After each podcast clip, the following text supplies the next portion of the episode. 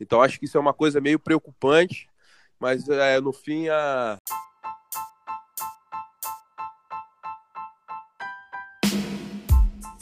Sem crau. Começando mais um podcast diretamente da Austrália dos estúdios de Palm Beach. O melhor podcast da internet sem crowd.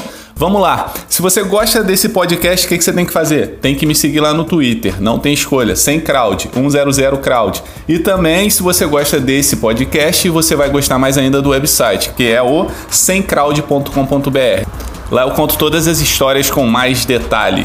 Hoje a gente vai falar sobre apropriação cultural. O que, que é apropriação cultural? Apropriação cultural é quando um grupo dominante se apropria de algum item cultural de um grupo oprimido famoso caso da menina branca que estava no metrô usando um turbante e uma menina negra chegou para ela e falou que ela não podia usar o turbante porque ela estava se apropriando de uma cultura que não é dela.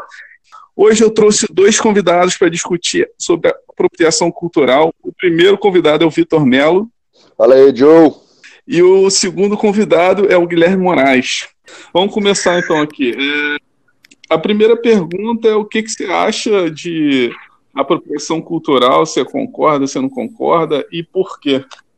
Porra, brother, eu não concordo com isso. Eu acho que cultura não tem dono, sacou?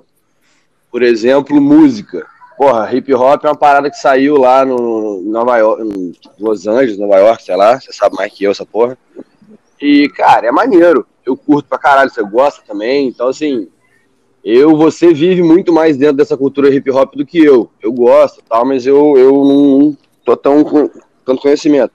Porra, vai vir um americano falar que eu não posso ouvir a música do cara, eu, eu acho meio, meio viagem, assim. A questão do turbante que teve nas paradas do metrô aí é meio absurdo, porque, pô, eu acho bonito, a questão é estética. Por que, que eu não posso usar um turbante se eu acho bonito? Porra, quer dizer então que o jeans é norte-americano, não vou poder usar jeans porque eu tô me apropriando da cultura norte-americana? Eu acho meio. meio... É, mas aí o Tite não, foi, não teve esse lance do, da opressão, é mais quando teve a opressão, colonização. É tipo se você botar um cocá de índio, entendeu? O problema que eles falam é o seguinte: por exemplo, você falou de música. É, com samba, por exemplo, o samba foi inventado pelos negros. Mas o grande problema que eles veem é que hoje em dia também branco faz samba, só que a imagem que tem do samba hoje em dia é do Brasil, o Brasil toca samba. Então meio que apagou da história que os negros criaram samba. É isso que eles reclamam. Mas eu discordo. Eu acho que ainda a parte do samba ainda é muito muito ligada à cultura afro-brasileira, sacou? Tanto que muita letra comenta sobre isso, tal, e assim, e a gente sabe que é.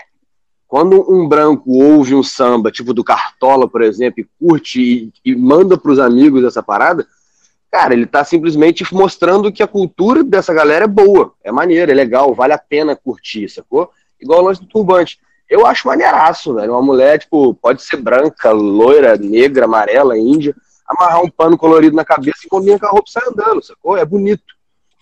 É diferente de, porra, você pegar a parte religiosa da cultura. Aí eu já acho outra parada, mas não é o assunto. Então, eu também concordo. Eu acho que, tipo, esse negócio de apropriação cultural, quando você usa um item tipo o turbante, você está promovendo a cultura, que é diferente. Né? E se você fizer o contrário, se você opri, né, oprimir, né, se você evitar que a pessoa use a porra do turbante, você está dividindo ainda mais, certo?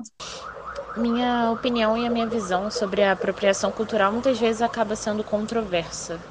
É, inicialmente, existe a questão de que você acaba enaltecendo outras culturas e você imagina que, poxa, que legal, agora as pessoas estão aceitando melhor, de repente, a trança afro, as pessoas estão aceitando melhor a, a cultura indígena, isso está sendo mais falado.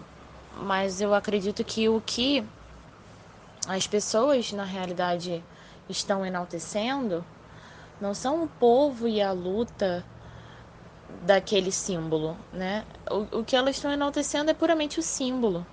Ou seja, no momento em que né, uma das, das mais conhecidas seria, de repente, a trança afro. Quando a mulher branca usa a trança afro, ela não está enaltecendo o negro, ela está enaltecendo a trança. E acaba sendo bonito para a mulher branca, o que não é legal para a mulher negra. E o que acontece é que você ressignifica, você ressignifica um símbolo de luta, você ressignifica um símbolo de resistência que para um povo durante anos marginalizado, é, isso são, foram coisas feias de repente e agora isso se torna bonito, se torna cool. Então acredito que a apropriação cultural seja nada mais do que a ressignificação, né, daqueles símbolos que muitas vezes são símbolos de resistência e você não traz a história e o cuidado que eles deveriam trazer. Vou dar uma opinião aqui sobre a apropriação cultural. Para mim, você é, negar você criar esse termo de apropriação cultural é você negar a própria evolução da civilização humana. Porque a civilização humana é feita através da apropriação cultural não do, no termo negativo, mas no termo positivo, entre uma cultura influenciar a outra, que chega em outro resultado, fechando direitinho com o que o, o Joe falou, é que, na verdade, não existe apropriação cultural para você desmerecer. A apropriação cultural, quando você pega uma referência de uma cultura e utiliza para você, você está é, é, é, é, jogando ela para. É, prestando uma homenagem, cara. O cara usar uma roupa de sambista, ele está prestando uma homenagem ao, ao criador do samba. Quando uma pessoa está utilizando um cocar de índia, ele está lembrando a existência da cultura índia, de todas as imagens que ele, que ele ofereceu. Tá, mas tem um, tem um, um problema que eles estavam falando aqui, por exemplo, essa porra de apropriação cultural. Aí vem um cara que o nativo, não nativo, né, um australiano que colonizou e usa uma pintura aborígene, beleza?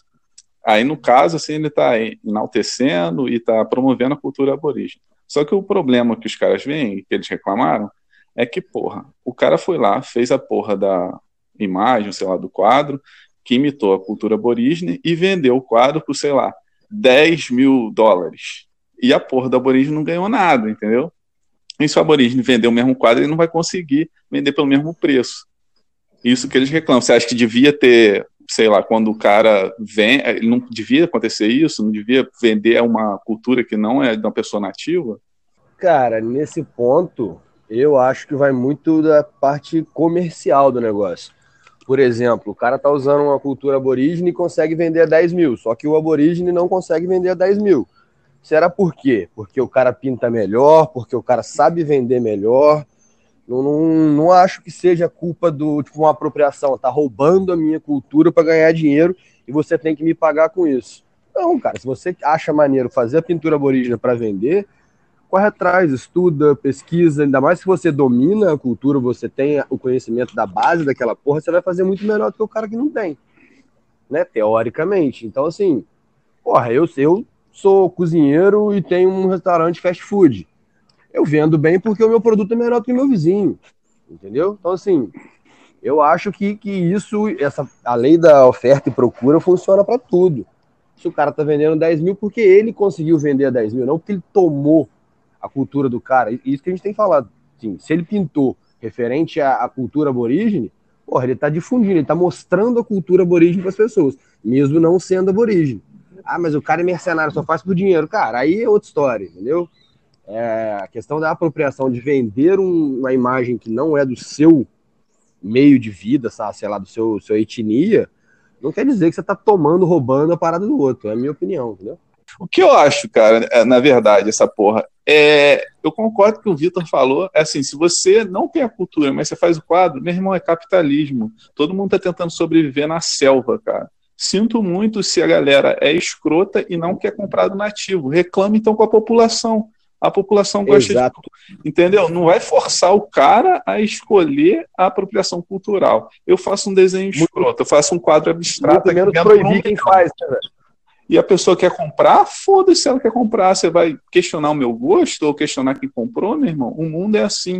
Eu acho que essa Sim. apropriação cultural é mais um caso de tentar fazer um mundo justo, o que não vai acontecer. Eles estão cada vez mais tentando botar mais coisa para tentar fazer o mundo ficar justo. Para o cara não poder, por exemplo, o cara é rico, vão taxar ele aqui. Se o cara é, nasceu nesse lugar aqui, vão foder ele um pouquinho para tentar o cara que é pobre ficar igual a ele. Mas isso, na verdade, não funciona. Porque o cara do pobre, o pobre não vai ficar melhor porque está fudendo um rico. Na verdade, isso aí piora. Mas beleza, já vai fugir um pouco do assunto aqui. Outra pergunta: é, se você faz uma tatuagem Mauri Isso é um desrespeito ou não? Cara, eu, a minha é a mesma opinião, sacou? Eu acho bonito. Eu acho bem maneiro a parte. A, a Maori, né? Maori, do, do sotaque. E. Cara, não, é a mesma coisa que você tatuar um índio norte-americano. Você vai. Tem gente que acha maneiro pra caralho o desenho. E aí? Você vai proibir o cara de fazer o que ele gosta, porque o índio foi morto por um inglês há 200 anos atrás? Eu, eu não vejo lógica nisso, sacou? A mesma opinião que eu, que eu, que eu já dei sobre as outras. É... Se, você se você seguir essa ideia, mais uma vez você vai para o caminho da segregação ao invés da interação. Que a sociedade, a civilização funciona assim, através da união dos povos, de mensagens. Tá, mas beleza. Aí vamos dizer que tem uma tatuagem Maori lá que é na cara. Aí o cara faz uma tatuagem Maori que é na cara. Só que na cultura dos caras, para você ter essa tatuagem na cara, você tem que ser, sei lá, o rei, o imperador. Aí é foda. O que, que você acha? Porque o cara vai estar tá tirando uma onda de imperador que na verdade ele não é. A gente não tem tanta noção, acredito, muitas vezes, porque não são exatamente presentes na nossa cultura, mas se a gente fosse transformar no nosso índio, que seria uma maori, acho que não são coisas tão boas de serem utilizadas, porque novamente você está ressignificando e você está banalizando símbolos de luta e de força de povos que resistiram durante anos e que agora, por uma questão comercial, se torna legal. É, é aí o que que acontece? Aí vai, vai de uma, uma questão seguinte: se, se a pessoa faz parte da, da cultura, está inserida, e, e ela usou, usou um símbolo que não era direito dela, a, a própria cultura dela tem que punir ela.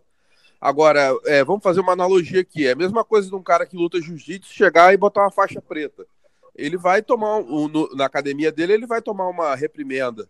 Então, só que agora, se eu, no luto jiu-jitsu, quiser andar de kimono e faixa preta, eu não faço parte dessa realidade, então não, não tem como eu ser punido. Senão vira um controle. Mas se por entendeu? acaso alguém vier te desafiar no jiu-jitsu, meu irmão, assume o teu compromisso que você amarrou a faixa preta na cintura e vai responder por isso. É, é isso? exatamente. É, eu acho isso, exatamente. Você quer, quer, se você quer passar um símbolo para outra pessoa, a outra, você tá chamando ela também, tá dando direito dela falar com você. Agora, entendeu? Nada de violência, mas o cara tem direito de falar, pô, você sabia que você tá usando isso, isso, isso, sem agressividade e pronto. Se você botou uma informação é, para ser exposta, você também tá, tá, tá aberto a ouvir o que a pessoa tem a falar sobre ela. Ah, nisso aí que você falou, eu penso o seguinte, tipo, igual falou, ah, porra, o Maori lá só coloca só o imperador, sei lá, o chefe da tribo, sei lá como é que é, tem tatuagem na cara. Aí eu vou e faço na cara. Isso não me, me faz sim, ser. Tipo, eu botei um desenho na cara, não vou achar que eu vou mandar numa tribo, numa tribo deles. É igual você vai pra Inglaterra, vai numa festa lá e vai vestir uma roupa toda azul. A família real só usa roupa monocromática para se destacar, né? E, porra, isso não vai me fazer príncipe da Inglaterra, velho. O cara não vai mandar eu tirar também, porque só o príncipe anda assim, sacou? Então, assim, eu acho que é muito essa cultura da, da vitimização, tá ligado? tudo que rola, o cara, ai, mas o coitadinho, o tataravô dele sofreu isso há 400 anos atrás. Bicho, na boa, eu não prejudiquei ninguém, eu não fiz nada com ninguém. Tem que respeitar, sim, a história, tem que respeitar, sim, a cultura. Mas, porra, se eu acho bonito um turbante na cabeça, quem vai me impedir de usar um turbante na cabeça, velho? Só complementando, eu acho assim, quanto mais você tem informação sobre determinada cultura, mais você vai poder respeitar e entender ela. Então, quanto mais você recebe informações aí sobre o Maori, pode às vezes começa com uma tatuagem. E aí depois o cara vai entender o que é a tatuagem, o povo, o significado. Na verdade, essa apropriação cultural, entre essas que é falada, integrar mais ainda sociedades que não são tão conhecidas pelo, pela, pela grande massa e faz com que elas fiquem mais próximas da gente. Tá, beleza. Vou fazer a última pergunta aqui que foi aquele caso que o Kendrick Lamar estava fazendo um show e ele chamou uma menina para cantar no palco. E a menina começou a cantar. Eu sei que na música tinha um verso que falava niga e a menina falou niga. E quando ele falou, a menina falou niga, ele parou a música e falou: "Não, não, você não pode falar niga, porque você é branca, então você não pode falar niga". E a galera na plateia começou a vaiar a menina e foi a porra de uma notícia na internet e o caralho que, que vocês acham disso? Você acha que a pessoa branca não pode falar niga? Porra, mas se a letra da música fala niga, ela te chamou pra cantar a música, ela vai cantar o quê? Tá, vamos lá, rapidamente aqui. É... ele utilizou um ser humano como palco para uma política afirmativa de uma forma totalmente agressiva e aí ele criticou que ele, o discurso que ele fala, ou seja, jogou ela aos leões. Ele fez, fez isso. E aí vai mais uma vez de, de você não, não faz o que você prega. Respeito ao próximo, ao, ao ser humano, não teve aí. Eu acho que, mais uma vez, é, é essa cultura da, da segregação para tentar dar um poder a palavra termo, só cria, só cria, ao contrário, ela tem um efeito negativo, ela cria mais briga, cria mais é, diferença étnica e não une. Cara, sobre a palavra niga, eu tenho uma opinião diferente. Eu acho que quando um branco fala niga para um negro, é, apesar de ser a mesma palavra, um branco falando niga para um negro é um pouco agressivo, ofensivo. É diferente de um negro falar nigra, niga para o outro negro. Não sai? é, é, um pouco diferente. É a mesma palavra, mas eu acho que ela tem um significado meio diferente. É um pouco louco, mas eu acho que se o cara, se a comunidade negra acha que isso é ofensivo, as pessoas não deveriam falar. A nossa sociedade, ao invés de integrar, que foi desde o começo, desde a ilha da, da, das grandes navegações, que já foi tratado aqui em outro podcast, tratado de Tordesilhas, é, que foi com a internet, isso chegou ao ápice, infelizmente ela está retrocedendo, está virando, indo para separação. Então acho que isso é uma coisa meio preocupante, mas é, no fim a, a verdade sempre vence. Muito obrigado a todos pela participação e pela oportunidade. Valeu, sempre bem-vindo. Concordo, concordo com o Guilherme, cara. Tipo assim, a gente está caminhando para um mundo cada vez mais integrado, sacou? Antigamente, para você saber o que aconteceu, parte cultural que eu tô falando, para saber o que está acontecendo no filme de Hollywood, por exemplo, demorava três meses para a notícia chegar aqui e só chegava o que a galera queria falar, tipo, os grandes veículos de comunicação. Hoje em dia, meu irmão, você fica sabendo lá, igual eu conversei com o Guilherme aí do É o Caminho, sacou? Porra, meu irmão, hoje todo mundo apavorado querendo saber o que, que rolou, tal, no mesmo dia, no mundo inteiro fica sabendo como é que é a parada. Então, se você começa a controlar o que, que pode ver, o que, que pode falar, meu irmão, você está indo na contramão do, da evolução do mundo. Mas aí, maneiro, curti mais uma vez. Obrigado, Joe, pelo convite. Valeu então, galera. Obrigado por ter participado do melhor podcast da internet sem crowd. É oh, isso aí. Foda. Valeu.